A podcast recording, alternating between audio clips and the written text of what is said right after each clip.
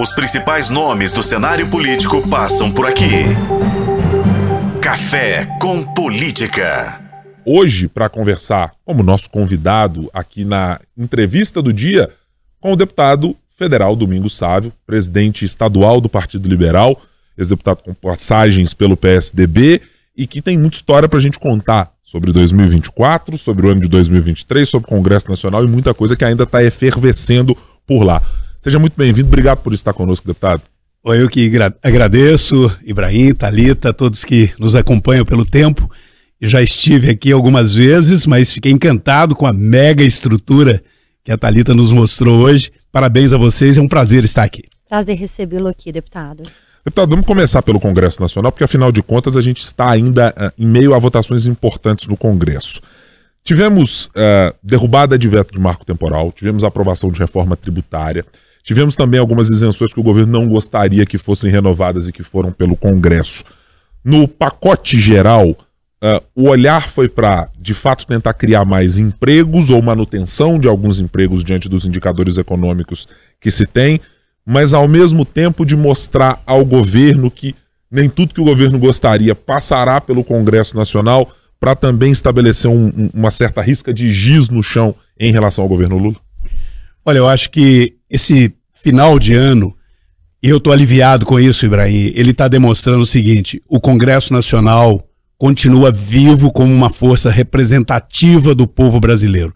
Aliás, não há dúvida em qualquer democracia que o Congresso, que é eleito pelo povo de forma direta, e não é apenas um eleito, são vários eleitos, o Congresso é quem melhor representa e que é a cara é, da nação, porque ali você tem deputados e senadores de todos os estados e de todas as correntes ideológicas.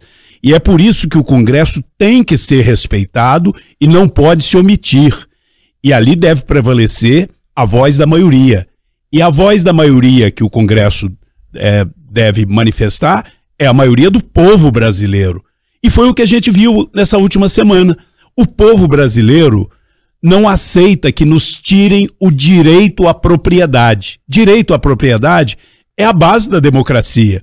Você vê desrespeito ao direito à propriedade, o Estado tomando a propriedade de A para dar para B, interferindo na liberdade de mercado no comunismo.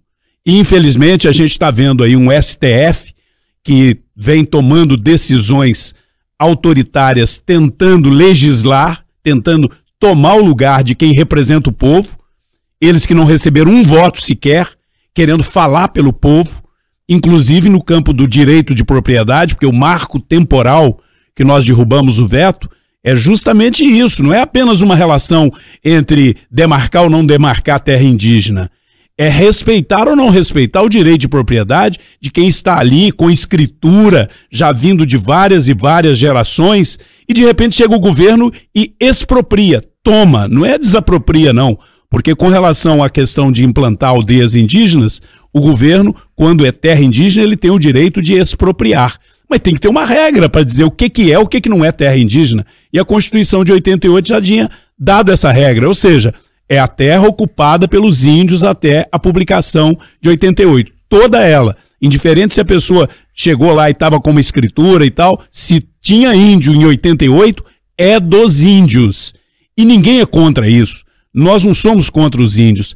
Mas voltando à sua pergunta, o Congresso, nesse final de ano, mostrou que ele está firme, porque ele derrubou o veto do presidente, nós aprovamos a lei do marco temporal, dizendo nós queremos que o direito de propriedade seja respeitado. Vem o Lula, que hoje não tem constrangimento nenhum de dizer que é comunista, né? se elegeu dizendo que era democrata. Porque a, a prática do Lula, o que ele é melhor é enganar, é mentir. De manhã ele fala uma coisa, à noite, dependendo da plateia, ele fala outra. Uma hora ele é contra o aborto, depois ele põe uma ministra que é a favor do aborto. Num determinado momento, ele é contra as drogas, depois quer que dentro das nossas estruturas de governo ele coloca ministros defendendo liberação de droga. Mesma coisa direito de propriedade, ele veta uma lei aprovada por ampla maioria do Congresso, por ampla maioria é, do, do Senado e da Câmara, ele veta. O STF tinha declarado que era inconstitucional, também entrando no campo legislativo, contrariando a própria Constituição, que é clara. Né? Olha que o STF já havia dito no passado que o marco temporal era válido. Foi ele que é, criou né, essa alcunha de marco temporal numa decisão lá sobre Roraima. Isso lá na década passada. Então, o STF mudou e mudou para pior, porque o STF deixou de ser uma corte isenta para ser uma corte ideológica. Isso é terrível, isso coloca em risco a democracia. Quem pode nos salvar nesse momento? Quem representa o povo, o Congresso. Então eu te digo que eu estou chegando no final do ano motivado, confiante de que o Congresso reagiu respeitando a vontade popular, dizendo direito de propriedade tem que ser respeitado. Foi a questão do marco temporal. E também com relação à desoneração da folha de pagamento, mostrando que segurança jurídica precisa de ser respeitada e que nós precisamos de não ficar com tanta ganância e de querer concordar em aumentar imposto, né, em cima da folha de pagamento.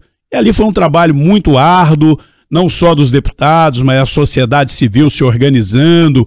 É, cidades como Betim poderia ficar duramente prejudicada porque dentro, né, aí eu já estou falando da, da reforma tributária, né, dentro de projetos que andam no Congresso, se a sociedade não se organiza e não se manifesta, né, a gente corre o risco de tomar decisões erradas. E de repente nós iríamos tomar duas decisões erradas é, neste final de ano, não fosse a participação do Congresso. Uma, nós iríamos voltar a tributar a folha de pagamento. E aí nós conseguimos derrubar o veto. Outra, que havia uma corrente querendo acabar com determinados subsídios que foram negociados, contratados para estimular a geração de emprego e renda e que se acabasse com esses subsídios nós poderíamos também ter desemprego e ter retrocesso na economia. Então o Congresso está vivo, está atuante e é claro, você vai encontrar ali dentro deputado que determinado grupo não gosta, senador que determinado grupo não gosta, mas isso é da democracia. Agora, deputado, quando o senhor traz esse cenário da opinião do senhor que o STF hoje tem uma postura ah, mais política, hum, esse é o ponto de vista do senhor, né? Com atuações mais políticas, a gente vê um grande movimento, inclusive, é, da população em geral com essa insatisfação do papel que tem o STF hoje no Brasil. Quando a gente fala desse papel mais político, quem é que pode determinar até qual é o ponto máximo dessa politização? Olha, é, eu inclusive entrei com uma proposta de emenda constitucional que acabou tendo uma aprovação popular em algumas pesquisas que alguns veículos de comunicação fizeram, de mais de 90% de apoio à minha proposta de equilíbrio entre os poderes. Justamente para que um poder não queira ideologicamente sufocar o outro. Infelizmente, é o que nós estamos vendo ocorrer em alguns momentos por parte de alguns membros do STF. E o pior é que às vezes isso vira uma posição conjunta do STF e coloca em xeque a democracia. Então é preciso que haja reação. Cabe ao Congresso. Como? Aperfeiçoando a nossa Constituição, demonstrando com clareza que tem que haver equilíbrio entre os poderes. A minha proposta de emenda constitucional ela está parada na Comissão de Constituição e Justiça e no próximo ano eu vou lutar muito para que ela ande. Por quê? Porque ela estabelece com clareza o seguinte: temos que respeitar o STF. Mas decisão errada do STF, inconstitucional do STF, tem que ter alguma forma de alguém rever. Essa ideia de. Tem uns que chegam ao absurdo de usar algo que alguém falou no passado como se isso fosse uma máxima aceitável. Quer dizer assim, o STF tem o privilégio de errar por último. Ora, o erro não deve prevalecer nunca porque ele gera sofrimento, ele gera o mal. O erro tem que ser corrigido. Então, numa sociedade democrática, você tem que ter a clareza de que ninguém pode ser absoluto sobre o outro de maneira intransigente. Por isso, até a expressão Corte Suprema às vezes é mal interpretada, no meu entendimento. Ela é a Suprema Corte do Judiciário. Ela é a última palavra do Judiciário mas ela não pode ser entendida como suprema sobre os demais poderes, suprema no sentido de estar acima do legislativo ou acima do executivo. Deve haver equilíbrio entre os poderes.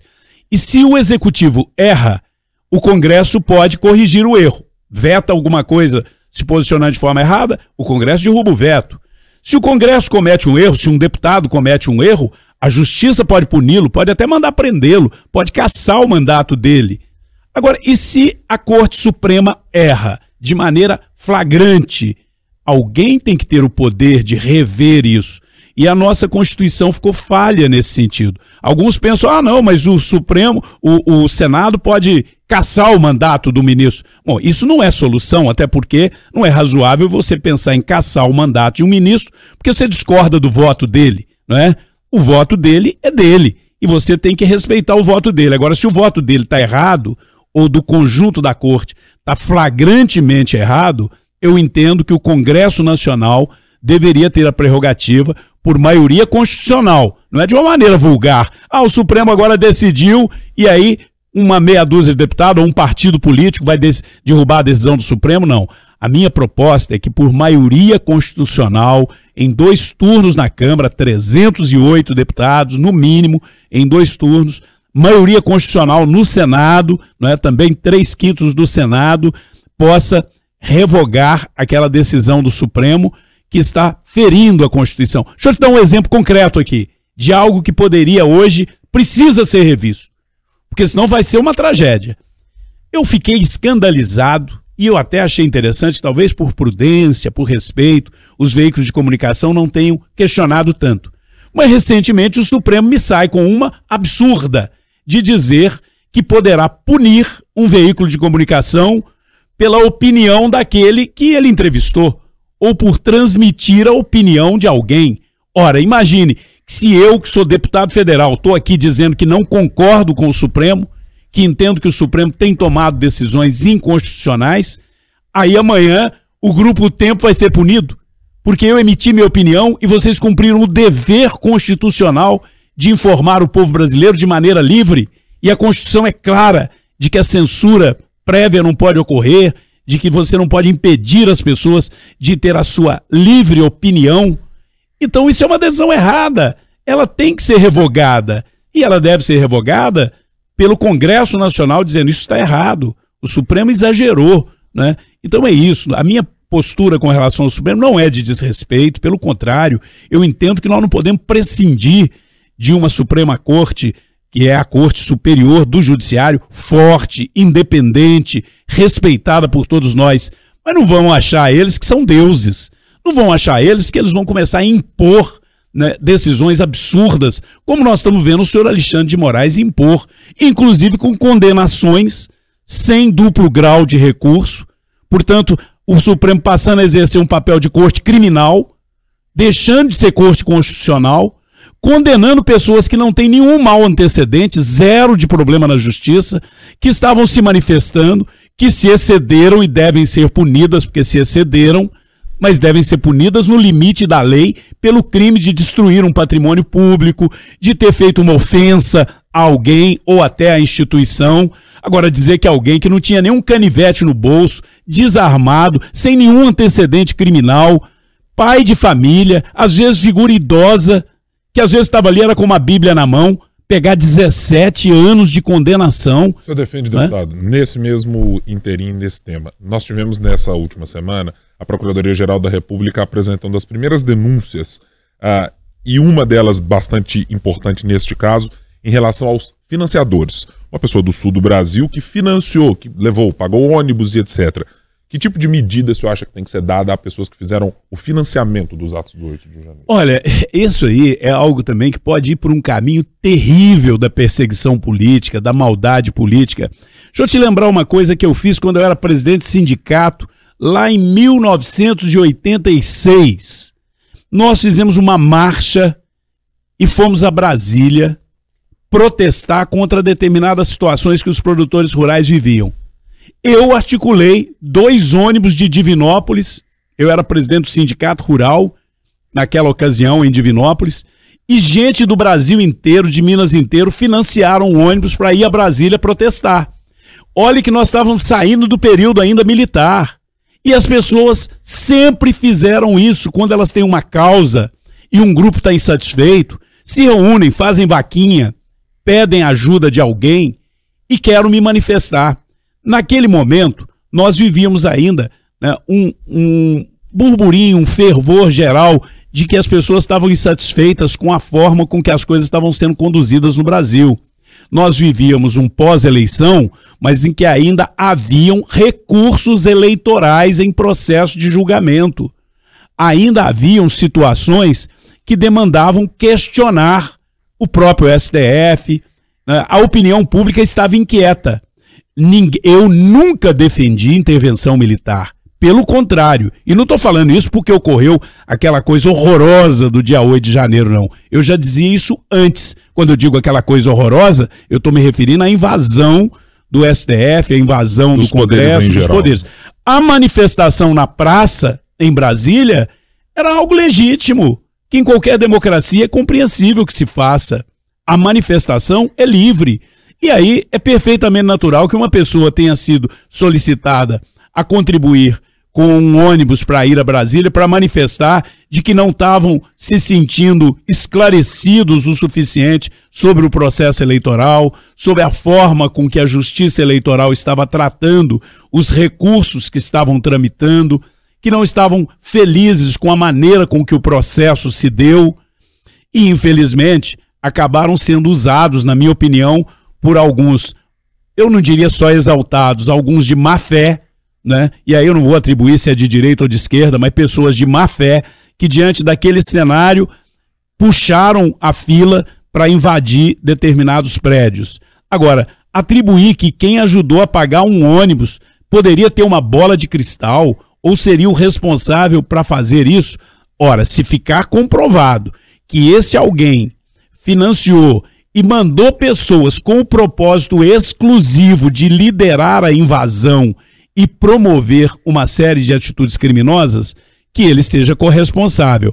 Agora, dizer que uma pessoa, para quem foi solicitada uma colaboração para que um ônibus fosse a Brasília, que essa pessoa estava promovendo um golpe de Estado, deduzir que isso era uma iniciativa de golpe de Estado, é muita é, é, maldade, eu acho, sabe? É querer assim, olha, vamos fazer uma coisa, nós queremos acabar com quem tem um pensamento de direita no Brasil. Então nós vamos responsabilizar todo mundo que votou no Bolsonaro, o bolsonarismo, por isso começam a insistir tanto, não na expressão de um pensamento liberal, não na expressão de ser de direita, usam sempre o bolsonarismo tentando dar um rótulo de que é alguém que é golpista.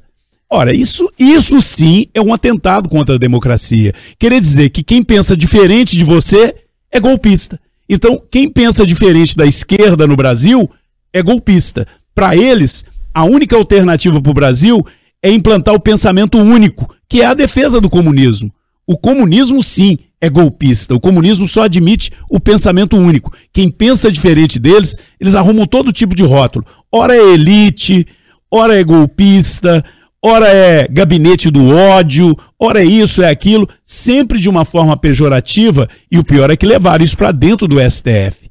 E agora, dentro do STF, estão saindo sentenças de 17 anos condenando pessoas que, quando muito, mereciam, às vezes, um, uma condenação por depredação de patrimônio público. Não é? Que é totalmente diferente, muitas das vezes se cumpre em regime aberto, ou às vezes até com uma ação de natureza social. Então, é terrível, porque a esquerda já fez isso. A esquerda invadiu a Câmara, eu era deputado federal. A esquerda invadiu a Câmara junto com o MST. A esquerda estimulou falsos índios junto com indígenas verdadeiros, porque tinha índio de olho azul, tinha índio de todas as etnias possíveis, de etnia europeia, né? junto deles, e invadiram o plenário da Câmara no meio de uma sessão. Eu estava lá e ninguém foi preso. E não era mais governo do PT, me parece que já era no período do Michel Temer. Então, assim, o tratamento que eles estão dando a quem discorda deles é um tratamento próprio de ditaduras. O comunismo só consegue conviver com ditadura. Ele no início prega uma coisa e depois é ditadura. E agora o Lula diz ter orgulho de ser comunista. Então nós temos que reagir. Eu hoje não sou apenas oposição em Brasília, eu sou resistência em defesa da liberdade, em defesa da pátria, em defesa da família, de valores, mas em defesa da economia de mercado, do direito de propriedade. Nós não estamos lá só para discutir que somos contra o aborto, que somos contra a droga. Nós estamos para discutir o país que nós queremos para os nossos filhos. Né? Isso é muito sério. Né? Então eu acredito que essa polarização Não a radicalização, que eu sou contra a radicalização, mas a polarização, ela é saudável e precisa continuar para a gente saber separar o joio do trio. Deputado, a, de que forma ah, ato, os atos de 8 de janeiro, essas condenações, esses termos que o senhor coloca que a esquerda uh, utiliza para denominar ou julgar todos aqueles que estiveram naquele movimento, é, de que fato essa, esse ato do, do dia 8 de janeiro prejudicou a direita e como que o senhor acha que ainda pode prejudicar o PL, por exemplo? Olha, prejudicou muito, eu acho que prejudicou o Brasil, né? Sim. Porque alguns veículos de comunicação, e aí mais uma vez eu quero louvar a atitude do tempo, não só na rádio, jornal, porque é o seguinte, aqui nessa mesa senta deputado do PT, sento eu que sou presidente do PL, e há liberdade. Infelizmente, não, tem grandes veículos de comunicação no Brasil que a história vai cobrar deles, e terá que cobrar, porque se transformaram em verdadeiros instrumentos do crime contra a democracia. E eles insistem em passar uma imagem como se todo mundo que se manifestou contrariado com o resultado da eleição fosse golpista. Como se todo mundo que estava em Brasília, e calcula-se que possa ter estado lá, alguns falam em 100 mil pessoas, outros falam em mais, ainda que fosse 20, 30 mil pessoas, com segura, seguramente era mais, eles colocam como sendo 30, 40 mil terroristas. Ficaram semanas seguidas, assim, 24 horas, em canal de, de, de penetração nacional, rotulando os, o bolsonarismo, a direita brasileira, de golpista e de terrorista. Para quê? Para tentar quer, querer criar o pensamento único do socialismo. Ah, mas não é assim que o jornalista lá daquele veículo tal e tal pensa. Mas o líder de redação dele pensa assim. E estimula sim. E a gente sabe que, inclusive, bons jornalistas foram excluídos desses veículos porque eles estão literalmente a serviço de um pensamento único. Um pensamento único de esquerda. Né? e que é terrível, porque quando ele consegue se consolidar e ele não precisa mais da opinião desse ou daquele veículo de comunicação, ele tratora tudo. Assim como eles fazem com a igreja, com os sindicatos, depois eles prendem padres, pastores, etc. Então, naquela forma, primeiro, o movimento foi terrível, né? É, desde o primeiro momento, quando eu vi aquilo, eu fiquei chocado, como qualquer brasileiro ficou chocado. A sensação que eu tenho é que milhares, milhares, dezenas de milhares foram usados como verdadeiros inocentes úteis. Né? Um grupo de vândalo, de pessoas extremamente radicais, possivelmente com infiltrados que foram propositadamente para criar o tumulto e desacreditar a direita, promoveram tudo aquilo. Nós sabemos que hoje ministro do STF se omitiu, ficou na janela do ministério assistindo a tudo, né? enquanto havia toda aquela manifestação e não havia uma iniciativa concreta de reação. Né? Já estavam lá desde o início das manifestações. Já sabiam que haviam algumas pessoas mais exaltadas e sequer tomaram providência de dizer vamos evitar o problema. Porque nós já tivemos invasões, eu já citei aqui agora na entrevista, já tivemos invasões. Mas quando você tem um aparato policial, a invasão é contida. Né? Os ânimos são contidos, mas não quiseram fazer isso e depois fizeram um verdadeiro dramalhão, né? com o presidente do Senado, Rodrigo Pacheco, ao lado do presidente Lula, ao lado da presidente, então, Rosa Weber, fazendo um desfile emocionado para colocar o Brasil inteiro contra a direita. Colocar o Brasil inteiro responsabilizando a direita por aquilo. E é tudo que se ouvia em cada canto. A ponto de que hoje ainda tem pessoas que têm medo de manifestar. Olha, é uma coisa essencial da democracia, o direito de se manifestar. Tem pessoas que estão com medo de se manifestar. Eu não vou, não, porque senão vão me rotular de extrema direita e vão me prender. Afinal de contas, prenderam muita gente lá só porque estavam lá. Teve gente que foi presa e nem chegou aí na Praça dos Três Poderes, né? E foi presa. Ah, mas estava na frente lá do Exército, estava dizendo que não estava satisfeito com o resultado da eleição. Ora, desde quando numa democracia você não pode manifestar que não está satisfeito com o resultado da eleição? Deixa eu aproveitar que o senhor mencionou eleição, porque é um assunto importantíssimo para a nossa audiência uh, especial aqui da capital da região metropolitana. Teremos em 2024 mais uma eleição. É, o PL chega fortalecido por um resultado eleitoral importante, nove deputados estaduais, é, onze deputados federais eleitos, mas agora temos a saída do deputado Samuel Viana, está seguindo por republicanos. É, Para 2024, qual é o tamanho da tarefa que se tem à frente, especialmente o senhor do PL? Porque estamos falando de um partido que tem o seu principal nome, ou teve no principal nome, que ajudou a fazer essa realavancagem do partido, o ex-presidente Jair Bolsonaro, ainda a sua inelegibilidade. Tem uma necessidade específica de conquistar muito mais prefeitos do que tem. É, qual é o arranjo que está sendo pensado, deputado, para este partido enfrentar as eleições no ano que vem? Olha, Guilherme, o que nós temos é uma grande oportunidade e que o PL não vai abrir mão disso. Por uma razão muito clara. Hoje, qual o partido que existe no Brasil e que se contrapõe ao PT, ao comunismo, a tudo que estão tentando, que infelizmente já estão até fazendo com o nosso país? É o PL. Com todo respeito ao novo, que também se intitula oposição, porque hoje só tem dois partidos no Congresso Nacional que assumem claramente que são oposição: o PL e o Novo. O Novo tem uma linha que eu não vou aqui questionar, tenho o maior respeito por todos os colegas do Novo, mas o partido de alcance nacional, de presença nacional, e que não está diminuindo, o Samuel saiu, não vou nem comentar a respeito, acho que foi mais uma decisão pela associação dele ao pai dele, que também saiu, é senador, e nós o liberamos. Nós o liberamos. Né? Samuel, você não está bem aqui, você quer ficar. Mas entrou no mesmo dia o deputado Zuco, que foi o deputado mais votado do Rio Grande do Sul. Maior volume de voto da história lá do Rio Grande do Sul. Um grande deputado, um militar, né, um capitão também, uma figura de posições muito claras, presidiu a CPI do MST, da qual eu fiz parte. Posições claras, firmes. Então a direita está consolidada o pensamento conservador está consolidado. Eu, olha, há muito tempo, e eu fui do PSDB desde a fundação até o final. Eu nunca me simpatizei com as ideias da esquerda ou do socialismo. Eu sempre entendi que aquilo ali era uma armadilha para capturar o nosso povo, como fizeram com sindicatos, como andam fazendo com estudantes, como fizeram com parte da Igreja Católica. E nós precisamos de preservar o que é de essencial na política, que é a liberdade. E isso é só na democracia. E comunista não é democrata. Eles falam que são democratas para ganhar a eleição. Então agora nós temos aí um caminho que ele está muito claro e o cidadão não vai muito ficar preso. Eu nem diria que é a partido, mas é uma linha ideológica. E a linha do PL é muito clara. Nós somos o pensamento liberal. Nós respeitamos o direito de propriedade. Nós respeitamos a livre iniciativa. Nós queremos que o trabalhador seja valorizado, mas ele cresça dentro do seu trabalho, pela sua competência, inclusive no serviço público, pela meritocracia, pela qualidade do serviço. Nós queremos uma reforma administrativa que torne o serviço público mais eficiente e valorize aquele servidor público que é dedicado, que cumpre as suas, suas obrigações, não para tirar ou perseguir ninguém, mas para valorizar quem se dedica.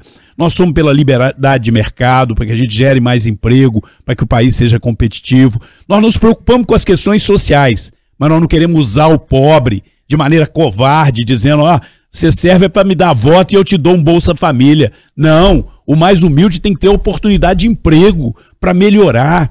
Né? E se nós tivermos, e temos sim que ter programas sociais, que eles estejam associados à frequência na escola, a uma série de valores para a promoção humana. Mas nós defendemos valores conservadores, sim. E o eleitor vai pensar nisso.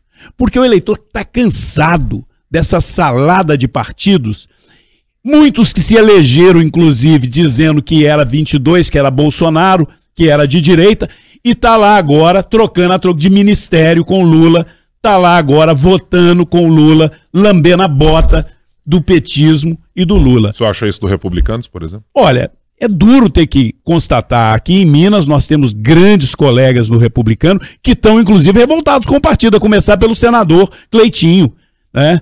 Meu conterrâneo, eu nasci em São Tiago, por onde eu tenho muito amor, mas eu sou também divinopolitano, né? Filho adotivo, fui vereador, prefeito, moro lá, meus filhos estão lá. E o Cleitinho foi um, eu fui o primeiro a falar dele pro Bolsonaro. Falou, ó, tem uma revelação lá em Minas. Ó, você conhece? É, mora na minha cidade, conheço a família, conheço os pais. E o Cleitinho nos falou, não segue essa linha do republicano de trair aquilo que ele apresentou para o eleitor, porque ele apresentou para o eleitor o seguinte... Foi eleito com o Bolsonaro. Foi eleito né? com o Bolsonaro, ficou os quatro anos dentro do governo Bolsonaro, participou da campanha com o Bolsonaro, coligado com o Bolsonaro, e chega agora, vai pegar ministério com o PT, ficar votando com o PT. Cleitinho não votou com o PT, não.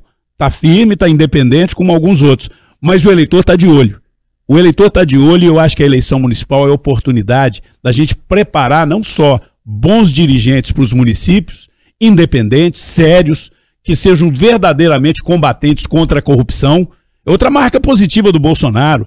Bolsonaro responde um, uma dezena de processos. Saiu da, da, presidência todo dia o Ministério Público Federal, o Alexandre de Moraes, tem um processo contra o Bolsonaro. Me fala um único em que ele tenha uma acusação de corrupção. Nenhum. O Lula teve preso, condenado, não só numa instância, na primeira, na segunda, o próprio Supremo, por cinco ou seis vezes, negou habeas corpus, dizendo que o processo estava legítimo, e depois arrumaram uma armação para poder descondenar, anular o processo, e o homem virou presidente da República. Isso, Isso é uma vergonha para o país. Aí o país tem que reagir agora. Aquela turminha que fez o L, iludida, eu não os condeno, não, eles foram iludidos. Do tipo assim, ah, eu não gosto do Bolsonaro, então por causa disso eu vou votar no Lula.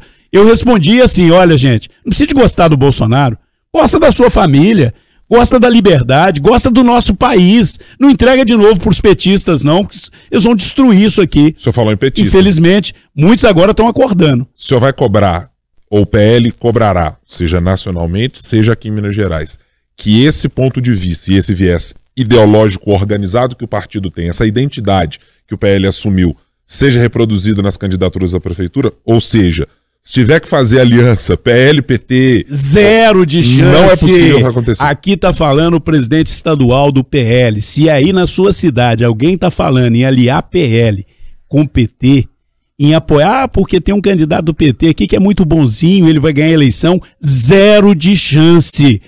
É criar cobra para te morder nós temos que ter a coragem de defender o nosso país a partir das nossas ideias, dos nossos valores, dos nossos princípios. Então o PL fará aliança sim. A gente fica chateado com alguns partidos que acabaram aí estando se aliando ao, ao governo do Lula, os chamados partidos do centro do centrão, mas nós não podemos ter esse radicalismo, porque senão a gente também não se viabiliza para poder entregar o país novamente aos brasileiros.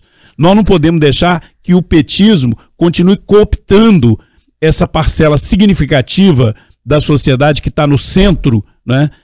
E nós ficarmos ali emburrado, é, xingando, dizendo não, mas esse aí não, não, fez o, o, L, então eu não quero nem conversa com ele. Não, nós temos que ter diálogo sim, nós estamos dialogando com o republicano aqui em Minas, estamos dialogando com o progressista aqui em Minas, estamos dialogando com a União Brasil, porque tem várias cidades em que você tem sim um grupo político sério e que estão com esses partidos e que aí sim o PL poderá estar aliado. Agora, nós estamos nos preparando para ter candidato ou a prefeito ou a vice-prefeito. E vereadores, obviamente, em, se possível, 100% dos municípios, já estamos com mais da metade, mais de 400 municípios com o PL organizado e sempre conclamando a população, venha participar do PL, mas não venha para, ah, eu quero o partido para ele ficar aqui na gaveta, eu quero o partido para a gente negociar um cargo na administração pública. Esquece isso.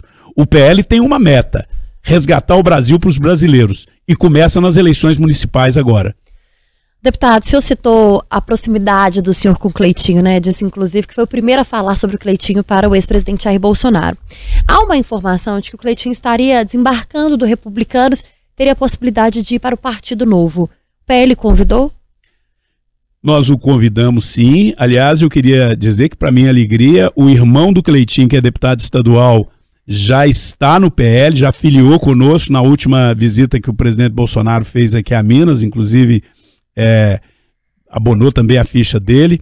Tem a possibilidade do senador Cleitinho vir para o PL, porque ele é identificado com a nossa pauta, com os nossos princípios.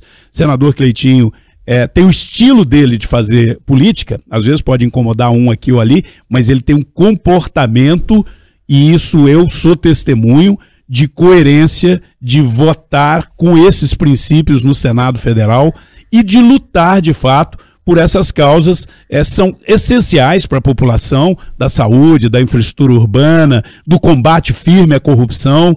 E eu acredito que a forma de, de, de linguagem, cada um tem a sua. Nós já temos uma grande referência é, dentro da juventude, dentro da política mineira e nacional, que é o Nicolas, né? Nicolas é, é, é, é um talento, né? E hoje esse talento está a serviço do bem, nós queremos o talento do Cleitinho também a serviço do bem, que ele já está a serviço do bem. Eu acho que o PL é um caminho natural para isso. Mas nós convivemos bem com o Partido Novo, acreditamos que vamos ter parceria em várias cidades. Eu hoje à noite vou estar aqui em Contagem novamente, eu vou atender no PL, vou estar aqui à noite com o Júnior Amaral, que também está conversando com o Novo aqui em Contagem, porque nós temos perspectivas claras do Júnior Amaral poder enfrentar o petismo será uma eleição polarizada, não tenha dúvida. É você saber o seguinte: não estou só votando no prefeito desse ano, não, de 2024. Se eu estou votando agora com o PT, eu estou dizendo, Lula, continua, né? É socialismo, comunismo, é isso que eu quero. Ou então é hora de reagir, porque senão depois pode ser tarde. O senhor citou Nicolas Ferreira, deputado, um fenômeno que a gente costuma dizer aqui, né, deputado, pela, pelo número expressivo de votos que teve é, e que caminhou junto com o Bruno Engler, deputado estadual também, que alavancou aí o número dos votos, o número de votos na, na eleição passada. Há pelo PL a informação, inclusive confirmada pelo Nicolas, uma entrevista que deu pra gente no Café com Política, de que o Bruno seria o nome do PL em Belo Horizonte. Isso se mantém ou é um desejo do senhor, por exemplo, que o Nicolas pense a Prefeitura de Belo Horizonte? Olha, o Nicolas hoje é uma referência aqui em Minas e no Brasil. E eu hoje fico encantado com a maturidade dele.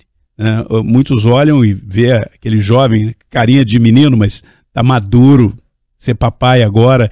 É, o certo é que o Nicolas tem dado para gente lições de maturidade, de grandeza, de pensar o Brasil e da responsabilidade que ele tem nesse momento político nosso.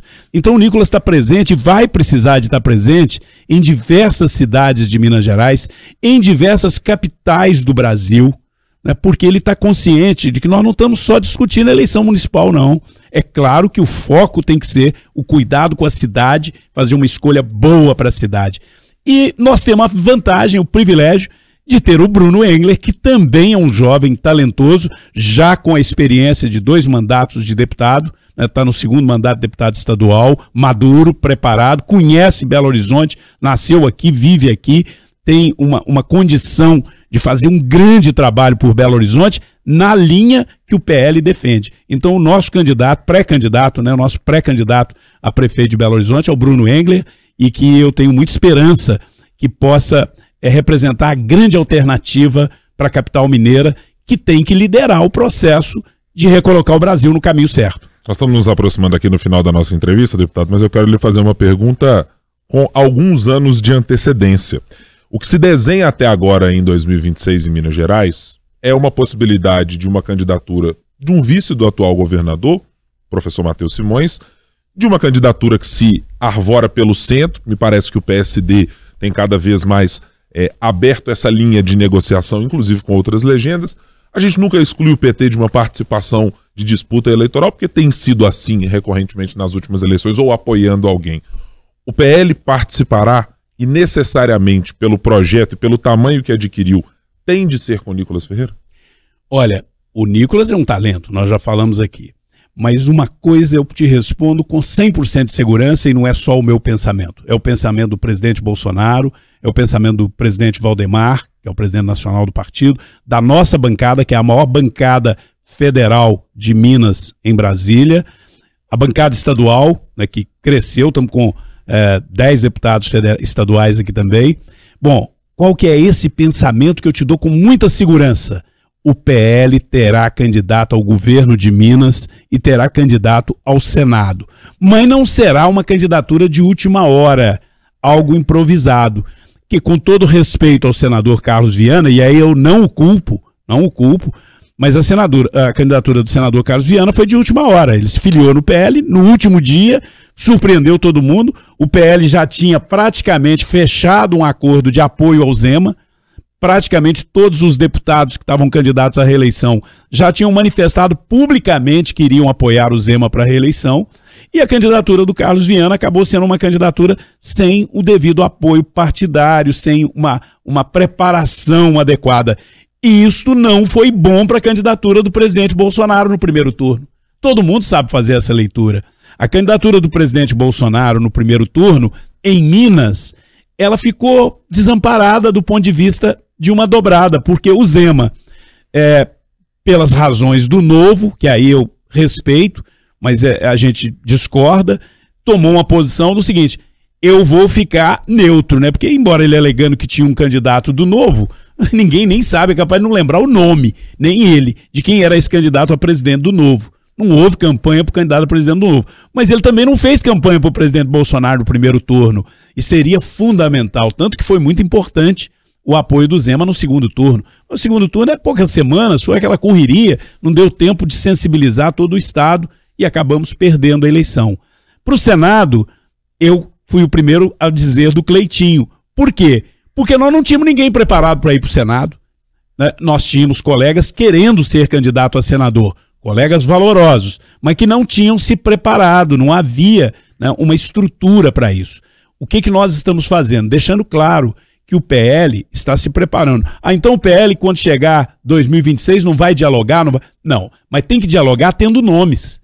Se nós tivéssemos um nome competitivo para o governo do Estado, um nome que já arrancasse com 10, 12% para o governo do Estado, o Zema talvez tivesse fechado com o Bolsonaro no primeiro turno para colocar um vice do PL e evitar que a eleição fosse para o segundo turno. Por que, que ele não colocou um vice do PL? Porque ele tinha convicção de que ele ganhava a eleição no primeiro turno sem fazer aliança, que era até melhor.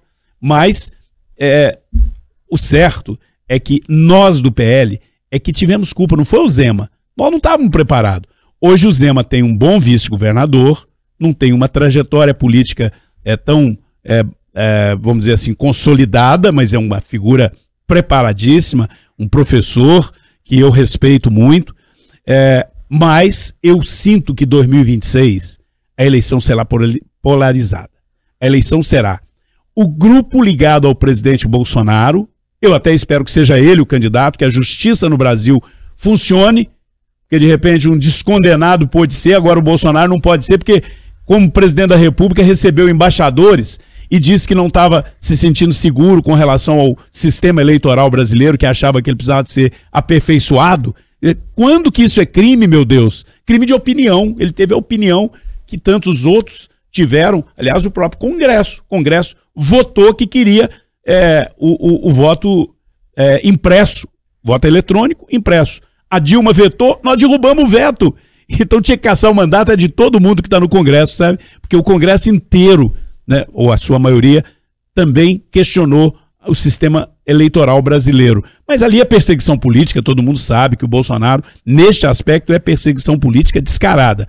Porém, eu concluo, nós vamos nos preparar para ter candidato. Chegando lá na frente, o que eu acho é que haverá diálogo entre aqueles que estão no campo da direita. Com o próprio Novo haverá diálogo. Qual será o caminho do Zema? O Zema é um nome que é lembrado até para a presidência da República.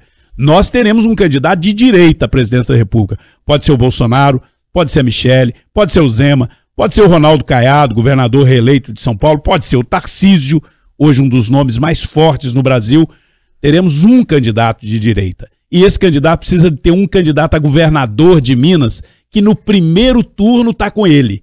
O PSD que está falando aí tá lá de beijos e abraços com Lula, né? E eu, o PSD tem uma história mais à direita em Minas. Acho que, aliás, foi o que não deixou o Alexandre ganhar a eleição. O cara vem de uma história da direita. Depois sai de beijos e abraços com o PT, nem consegue o apoio integral da esquerda. E a direita, então, meu amigo, vai cortar a volta longe dessa turma que hoje está de beijos e abraços com o PT. Deputado, nós estamos caminhando já para o fim da entrevista, mas tem muito assunto que a gente pode falar com o senhor. Eu vou fazer duas perguntas em uma para a gente encerrar aqui então. A primeira, em relação ao professor Matheus, o Matheus Simões, vice-governador que o senhor trouxe aqui, se seria o nome hoje apoiado pelo PL para a, a, candidatura ao governo de Minas. E a segunda, ainda em relação a Zema e Carlos Viana. O senhor acha que eles tentaram surfar na onda de sucesso que o bolsonarismo tinha na campanha do ano, do ano passado? Não, no caso do Zema, não, né? O Zema já tinha a sua posição consolidada em Minas. Agora, o Carlos Viana é natural, ele foi convidado para vir para o PL, e aí ele imaginou que, por estar no partido do Bolsonaro, isso poderia ser o suficiente para levá-lo para o segundo turno, mas eu acho que política já não funciona assim. Com relação ao futuro, eu disse e repito, tenho um profundo respeito pelo professor Matheus Simões, tenho que admitir que o conheci No segundo turno da, da, da campanha, quando o Zema e ele próprio entraram na campanha do Bolsonaro, no primeiro turno eu tive muita convivência porque apoiei o governador Zema, mas normalmente um estava fazendo campanha para um lado, outro para o outro. Então eu não tive ainda muita convivência com ele, mas tenho uma ótima impressão dele. Mas está muito cedo, não é? Até porque, como eu te disse, o PL pretende e está preparando-se para ter candidato próprio ao governo de Minas. Agora, o momento para se decidir isso é lá próximo de 2026. Por quê? Porque nós teremos candidato se o PL não tiver candidato à presidência da República, esquece. O socialismo tomou conta do Brasil, né? Porque a gente percebe claramente que os demais partidos que têm expressão nacional estão lá dentro do governo Lula, né? Botaram o pé lá dentro. Então, ou o PL é, nos dá alternativa para nos livrarmos do comunismo e do petismo, ou nós estaríamos, infelizmente, caminhando para uma autocracia, né, para uma ditadura semelhante à da Venezuela, que diz que tem eleição, que tem isso, que tem aquilo, mas que infelizmente não funciona. Então, como nós queremos ter presidência da República, as negociações só poderão ocorrer lá na frente para a gente ver quem vai estar caminhando conosco para merecer também o nosso apoio. E é por isso que a gente já o convida para voltar no ano de 2024, que só tem muito assunto para tratar muito. conosco aqui na FM O Tempo e nos nossos veículos. Deputado Federal Domingos Sávio, presidente estadual do Partido Liberal do PL, obrigado por estar conosco aqui na FM O Tempo. Até a próxima oportunidade, que é, acho que será breve. Espero que sim. A política é muito dinâmica, de fato. É, a gente vê uma realidade hoje que eu acho que vai se consolidar desta polarização ideológica, diferente de radicalização entre as pessoas. Eu convivo dentro da família com pessoas que pensam diferente de mim. E a gente tem que saber respeitar isso, né? Agora, um deputado que se omite, que fala que está numa linha e depois toma posse e age diferente, totalmente diferente, o povo está repudiando isso. O PL quer e vai ter uma postura de coerência. Nós temos uma postura liberal, nós representamos o trabalho contra o PT e aqueles que pensam como, como nós, eu aproveito para convidar, vem se filiar com a gente, porque nós temos uma missão árdua aí pela frente. Muito obrigado a vocês. Obrigada, deputado. Volte sempre, viu? Para você que quiser acompanhar a entrevista, claro, você pode ver no Café com Política, também pode acompanhar nas nossas redes sociais no youtube.com.br o tempo, claro, também no nosso portal otempo.com.br.